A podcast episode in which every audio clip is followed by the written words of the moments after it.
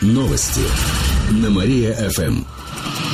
Здравствуйте, в прямом эфире на Мария-ФМ Алина Котрихова. В этом выпуске о событиях из жизни города и области.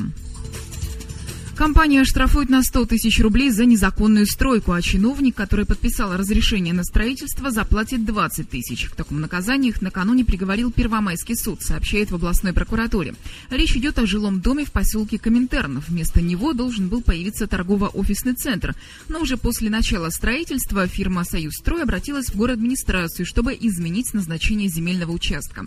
Однако, как пояснили в прокуратуре, приобрести участок под жилой дом можно только на торгах, а они не были проведены. Таким образом, было нарушено антимонопольное законодательство. Пока же приговор не вступил в силу. Родина потерпела поражение на Дальнем Востоке. На днях кировские хоккеисты провели матч с хабаровским клубом «Ска-нефтяник». Игра прошла на территории соперника. Для Родины она завершилась поражением со счетом 4-6. Счет открыли хабаровцы. На протяжении игры команды обменивались атаками. Однако Родине так и не удалось преодолеть разрыв в счете. Кстати, две недели назад кировчане уже встречались с «Нефтяником» и одержали тогда победу. Сейчас Родина находится на девятой строчке в турнирной таблице чемпионата страны. Следующий матч пройдет уже завтра в Иркутске. Там Родина сыграет с клубом «Байкал Энергия».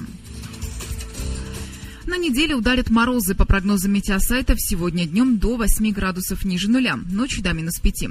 В течение суток будет идти снег, завтра также до минус 5. С середины недели начнется похолодание. В четверг ожидается 15-градусный мороз, а к концу рабочей недели температура воздуха понизится до минус 19.